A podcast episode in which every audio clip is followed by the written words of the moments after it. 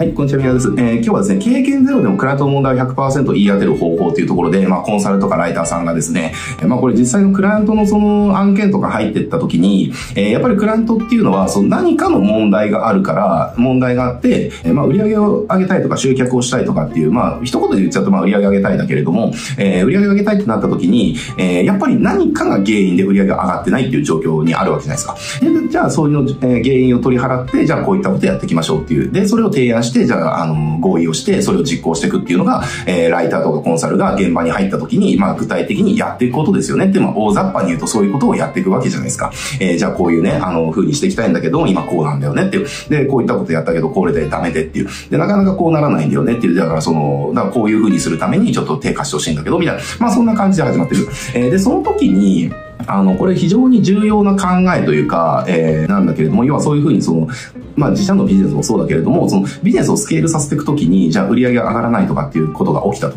なったときに、これ売り上げだけじゃないんだけれども、えー、物事にやっぱり全て因果があるわけですよ。えー、売り上げが上がらないのは何かが原因なわけですね。えー、だから、この原因を特定できるかどうかっていうのは、あの、何をやるかよりも、もっと前の部分で大事なことになってくるわけですね。じゃあ、例えばこれ、じゃあ別のジャンルのことで例えると分かりやすいです。じゃあ、その飲むだけで、あの、下剤みたいな飲むだけで痩せるサプリ私飲んでるんです。だけど痩せないんだよねっていう、じゃあ人がいたとして、えー、じゃあ、じゃあそういうサプリ飲んでるのになんで痩せないんだろうっていう、ね。えー、ことを考えなきゃいけないわけですよ。えー、だって飲むだけで痩せるサプリ飲んでるのに痩せないっていうことは何か原因があるはずだってあるわけじゃないですか。じゃあこの時にもし本当の原因がサプリ飲んでるだけで、えー、じゃあ毎日5000カロリーぐらい摂取してる。えー、しかもその5000カロリーが、えー、と、要は脂肪と糖みたいなね。脂肪っていうか、あの、要は脂質と糖みたいなね。なんか美味しいものはその油と糖でできてるみたいな CM ありますけど、いや本当にそうなんですよ。あの脂質と糖、糖質が合わさってやって最高にうまいですよ。ラーメンとか最高にうまいじゃないですか。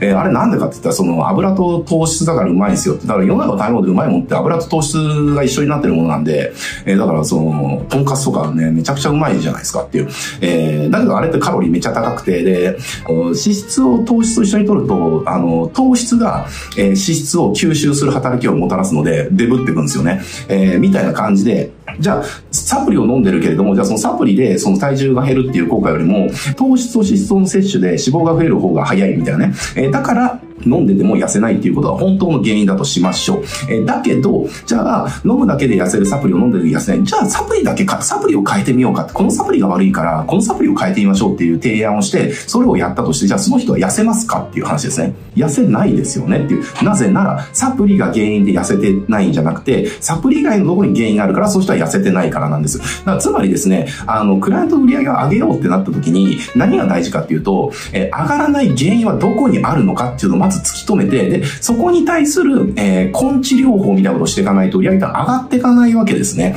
えー、なので、これの、要は、その、問題の原因がどこにあるのかっていうのを突き止める能力っていうのは、あの、実はその、どんな集客方法を提案するかとかできるかよりも、もっと重要なことになってくるんです。えー、そこがなければ、あのー、今のね、ダイエットの例のように、えー、原因を生み出してないところに対して、そこを変えちゃうみたいなことをやっちゃうから。えー、だからこの、要はその、問題原因がどこにあるのかっていうことを、やっぱライターコンサルっていうのは初期のベースでやっぱりやっていかなきゃいけないわけですね。えー、で、だし、これもうちょっと言うと、そこを100%言い当てられたとしたら、クライアントの納得感ってめちゃくちゃあるわけですよ。そうすると、あ、これが問題だったのかっていう反応がクライアント側で起きるわけですね。あ、俺そうじゃなくてこうだと思ってよ。だからこういうことした、それ自体がそもそも間違ってたんだなって、これが問題だったのかっていう。じゃあそれってどうすればいいのかなって時に、あ、それはこうすればいいんですよってなったら契約なんか簡単に決まるんですよって話で。えー、だからこれの方法を知ってるっていうことは、その、契約を獲得するその提案フェーズみたいな、商談フェーズみたいなところでも、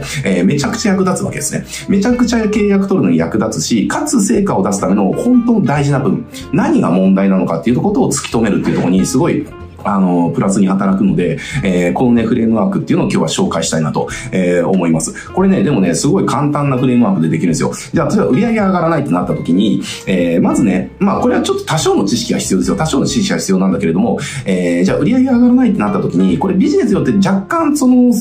項目は変わってくるんだけれども、まずフレームワークの一つとしては、売上の構成はどういう風なもので構成されてるのかっていうことをまずは知るっていう。えー、例えばじゃあ大雑把に言うんであれば、えー、じゃあ集客人数はどうなのか、えー、お客さんの単価はどうなのか、えー、リピートの頻度とかはどうなのかっていう、大体この3つですよね。えー、これ J がその公式として挙げましたけれども、じゃあその新、あの、顧客数かける、えー、客単価かける、えー、購入頻度、来店頻度みたいな、なんかそんな風にね、あのー、公式出しましたけれども、じゃ、そのビジネスによって若干ここは変わってくるけれども、大体その、客数、単価、えー、頻度みたいな、この3つなわけですよ。だからそれの、要は掛け算が、売上なんですよね。えー、だから、じゃあ、売上上がらないってなった時に最初のフレームワークとして、じゃあ、売上上がらないのは何が原因か。えー、客数が問題なのか。じゃあ、客数ってなった時に、じゃあそこが新規、新規が減ってるのか、既存が減ってるのかとか。えー、じゃあ単価ね。じゃあ単価が原因なのかどうか。えー、じゃあ単価が原因だとして、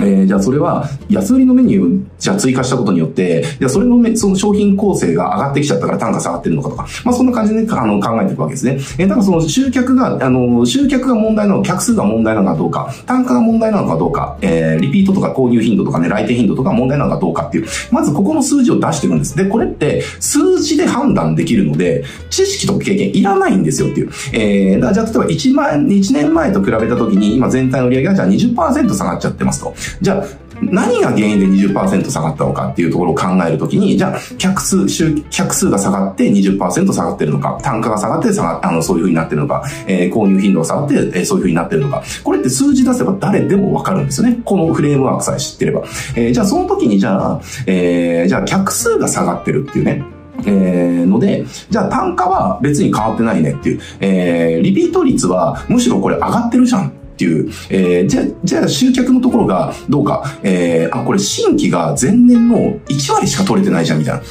なったら、これもう問題の原因明らかじゃないですか。えー、新規が下がってるから、売り上げが下がってる。だから新規顧客の流入がないっていうことが、そのビジネスの、えー、今、アキレス腱になってるっていうことがわかるわけですね。それが売り上げ減少っていう、あの、結果をもたらしてる、えー、いわ形相っていうかね、なんか、要は親玉だっていうことがわかるわけじゃないですか。そうなってきたら、じゃあ、新規集客っていうのを、じゃあ、このビジネスで、じゃあ、どういうふうな新規集客をやっていこうかっていう、えー、そういった具体的な話になっていくわけだけれども、えー、だからこのフレームワークだけなんですよ。えー、そ、だからその、売上っていうのは構成比があって、えっと、必ずその客数、単価、えー、頻度みたいなリピート率。これのど、どれかによって売り上げが上がる、下がるっていうことが決まってる。えー、だから、どれによって売り上げが上がってるのか、どれによって下がってるのかっていうことを数字で出してしまえば、わかるわけですね。何が原因でそれがもたらされてるのかっていう。えー、じゃあそこでじゃあ、えー、今の例えの続きで言うと、じゃあ新規が、じゃあ前年から 9, 9割落ちになってると。えー、頻度は上がってるけど、えー、9割落ちになっちゃってる。まあこれはもう原因以外考えられないやつで。じゃあその後何を考えていくのか。このフレームワークのその2ステップ目。えー、何が原因で新規集客が下がったのかっていう原因を特定していく。じゃあこの1年間で新規集客をするために、えー、じゃあ自社の取り組みで変えたことは何、あるかないか。えー、例えばじゃあ今まではチラシをじゃあ毎月3万枚撒いてたけれども、えー、でもそのチラシから直接のレスポンスがないから3万枚のチラシやめちゃったんだよねって。他のことは一切変えてない。SNS の発信も同じ頻度だし、見られてる率も変わってないし、えー、ネット広告も、えっ、ー、と、大体同じような数字が出てるみたいなね。えー、で、変えたのはそのチラシを毎月3万円撒くっていうことをやめたっていう。じゃあ原因それじゃないですかっていうね。えー、もうこれ簡単に特定できますよねって。要はチラシ撒くのをやめて、えー、要は、えー、近所の人たちへの、その、要は、なんだろうな、短期的なその、レスポンスを取るためのアプローチが減っちゃったからみたいなね。プッシュ型のアプローチが減っちゃったから、だから下がったんだねっていう。えー、そしたらじゃあそのプッシュ型のアプローチっていうのを復活させれば、また理論上元に戻るよねっていう。えー、ってなってくると、何をやるかまで自動的にものも分かっちゃうわけですね。えー、とか、じゃあ例えばそうじゃなくて、あのー、じゃあ、大手の安売り店が、この1年で近場に3店舗できてるとか。私たちがやってることは何も変えてないけれども、えー、要は内的要因ではなくて外的要因としてそういう変化があったよねっていう。だったらそれが原因の可能性って非常に高いよねっていう。えー、じゃあ、安売り店が出てきたことによって下がったんであれば、えー、まあそこでまたいろいろ考えられるじゃないですか。えー、じゃあこちらも対抗して安売りメニューをじゃあやっていこうとかね、っていうのもあるし、えー、まあここはちょっと経営判断みたいなのが必要になってくるけど、でも安売りやっちゃうと、じゃあ大手にはその、そもそもその価格では勝てないから、えー、それはその、間違いだよねっていう。だったら、あのー、もうビジネス自体を転換する必要があるよね、みたいな感じで、その安売りではなくて、むしろ、その高品質を高価格で売るっていうビジネスモデルに転換していかないといけないよね、みたいなたいな、えー、感じのことにも分かってくるわけですよ。えー、そういうことを要は特定していったら、えー、順序立ててフレームワークでその数字とかね、その事実みたいなところで、えっ、ー、と、お客さんと話しながら特定していったらお客さんの納得感めちゃくちゃあるわけですね。ああ、そうだったんだっていう、えー、確かにそうだよねとかっていう。いや、でも俺はこうだと思ったらこういうことになんかお金使ってたけど、なんかそもそも、違ったんだねっていうね、えー、いや、なんか無駄なことしたなっていう。えー、でもじゃあ客数が、新規が問題ってなった時に、じゃあ具体的にじゃあどういうことをしていけばいいかなっていう話絶対なるなるわけですね。えー、で、そこに対してじゃあ、えー、御社ってこういう業界で、こう、今こういう状況だから新規っていうところは、あの、こういうことやっていくといいですよとかっていう提案したとしたら、もうそこまでの段階で向こうのその納得感ってあるわけだから、ああ、そうかって確かにそれ良さそうだなって、じゃあちょっとそれ一回お願いできるかなとかっていうような感じで、まあなりやすいっていうね。で、しかもこれなるだけ、そういうふうになるだけじゃなくて、問題の原因にアプローチする施策をやるわけだから、成果が出る確率も高いわけですねっていう話ですね。なので、あの、このフレームワークを覚えておくことによって、えー、もうスキル、知識、経験がなかったとしても、そのクライアントの売り上げを、えー、構成してる、構成要素さえ知っとけば、このフレームワークっていうのは知識、スキル、経験ゼロでもやばやばや、えー、やれるわけですねっていう。ちょっとごめんなさい。なんか、ろれつが回んないてください。えー、まあそんな感じでね、えー、ぜひぜひ、あのー、このフレームワークね、その現場で使ってみてもらいたいなと思います。うん、まあ個別コンサルの時もそうだし、えー、例えばコンサルどうするかの、その、提案のフェーズとかね、商談のフェーズとか、個別セッションのフェーズとか、えー、こういったことを、このフレームワークに沿ってやることによって、えー、向こうのね、納得感のある原因をその特定して、えー、で、その上で、じゃあ、その、それをじゃあ解決するにはこういう方法がありますよっていう提案ができるようになると、また外れの提案をしなくてよくなるから、えー、まあ、成果が出せる確率も上がるし、契約が取れる確率も上がるっていう、えー、しかもこれ、スキル知識経験ゼロでもできるフレームワークなので、えー、ぜひね、これコンサルの方覚えておいてもらいたいなと、えー、思います。はい、じゃあ今日はこれで終わりますけれども、えー、最後ね、ちょっとお知らせですね。えー、昨日も最後にちょっとお知らせしたんですけれども、今ですね、あのー、僕たちの方でコンサルタントツールボックスっていう、あの、コンサルタントに非常にこう、役立つね、約20種類、今のところ予定は20種類ですけれども、もしかしたらもうちょっと増えるかもしれないけど、20種類、えー、いろんなツールですね、20種類格納されてるツールボックスを用意しました。で、えー、今日話したフレームワークっていうのも、あの、これもその、このフレームワークをやるそのシートのね、ツールがあるんですけど、えー、今日話したようなツールがですね、全部で20種類入ってるっていう、えー、みたいな、すっげえそのコンサルがその現場でキャリア積み上げていくんだったら、えー、このツールがあるかないかで、えー、全然やっぱりそのクライアントの獲得率も変わってくるし、単価のがどのくらいになるかも変わってくるし、継続がどうなるかも変わってくるし、何よりも、クライアントの成果がどのくらい出るかが変わってくるってね。えー、で、このツールでそれをやっていくので、これっていうのは、あのーまあちょっとなんか大げさな言い方かもしれないけれども、えー、ツールを使うか使わないかで変わってくるってさんですね。あなたのスキル、知識、経験で、えー、それらが変わってくるんじゃなくて、このツールを使ってるか使ってないか、このツールを知ってるか、ツールのやり方を知ってるか知らないかで差が出る。まあそう、そういうものがやっぱツールじゃないですかって。そういうものを全部、えっ、と、一応ね、僕もコンサル10年やってきてるんで、やっぱりそういったツールとかね、テンプレとか、フレームワークとか、フレーズとかっていうのはやっぱあるわけですよ。いっぱいあるわけですよ。で、その中でもやっぱりね、こう、よりすぐりの、この、スター選手たちをですね、20人集めて、えー、ドリームなんか、チームみたいなの作ったんですね。まあ、それがコンサルタントツールボックスなんだけど、で、今回ですね、えー、なんでこれ作ったのかっていうと、うちの方でやってる幻覚コンサルタントっていうコンサルタント向けにですね、集客ノウハウがこう毎月、えー、10種類前後学べる、えー、通訳のね、課金サービスがあるんだけれども、えー、それがですね、なんとこの4月で、まあ2周年をね、無事2周年を迎えることができましてですね、これからまあ3年目に突入するっていう。えー、で、これ本当にあの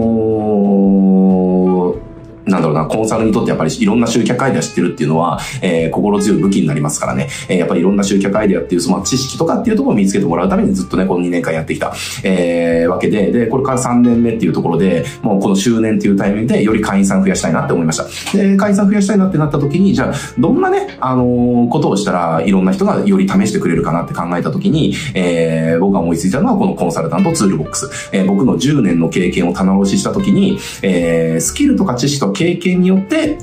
えー、コンサルタントのキャリアがどうのこうのとか、えー、スキルとか知識とか経験によってクライアントの成果がどうのこうのではなくて、えー、ツールがあなたのキャリアを、ツールがあなたのクライアントの成果をっていう、えー、フレームワークがあなたのキャリアを、フレームワークがあなたの、えー、クライアントの、えー、成果をっていうね、えー、そういった類のものをたくさん集めたとしたら多くの方興味持ってくれるんじゃないかなって思ったし、やっぱりそういったものって知ってるか知らないかで差が出るものだから、えー、これってやっぱ知ってないとすっごい損するんですよね。しなくていい損しちゃうし、しなくていい労力をかけなきゃいけなくなるし、しっていう。えー、だそういった類のもので、やっぱり僕の10年間の集大成みたいなもんかな。あの、まあ、あんま集大成みたいな大げさなことをこれで言いたくはないけれども、えー、でも間違いなく僕が10年やってきて、あ、こういう時このフレームワーク使えばすげえ役立つじゃんみたいなこと、やっぱ10年もですね、こういう仕事やってると、やっぱいろいろ出てくるわけですね。えー、だそういったものをね、あの、あなたにプレゼントすれば、月間コンサルタント試してくれるんじゃないかなと思ったので、えー、今回ね、えー、このコンサルタントツールボックス、えー、まとめてですね、週月間コンサルタントの2周年記念の入会キャンペーン、えー、でプレゼントしようということになりました。えー、なので、興味がある方はですね、と今、あの、これが明日まで、えー、このね、2周年記念の入会キャンペーンやってますので、詳細確認してほしいなと思うんですけど、ただ一つちょっと気をつけてもらいたいのが、えー、このコンサルタントツールボックス、えー、この周年記念のキャンペーンのタイミングで入会してくれた方だけにプレゼントするね。えー、このこのタイミングをしちゃうとこれも、あの、次手に入れる機会ないので、えー、興味がある方は絶対にこの機会手に入れてもらい、も手に入れてもらいたいなと思います。えー、で、えー、プラスで、えー、これはあなたに朗報ですけれども、えー、この月間コンサルタントは月額2990円のね、あの、サブスクリプションになってますけれども、えー、初月はなんとですね、100円でお試しができます。えー、なので100円でお試しして、えー、もし合わなければね、あの、初月で大会とか、その、キャンセルしてもらえれば、えー、100円以上の値リスクはあなたにかからないので、それはあなたにとってはメリット大きいんじゃないかなと思いますんでね、興味がある方はぜひ、あの、このタイミングで、えー、月間コンサルタントに入会していただいて、このタイミングでしか手に入らない、えー、僕の10年間のコンサルキャリアの集大成となる、えー、コンサルタントツールボックス、えー、手に入れてもらいたいなと思います。はい、じゃあよろしくお願いします。ありがとうございます。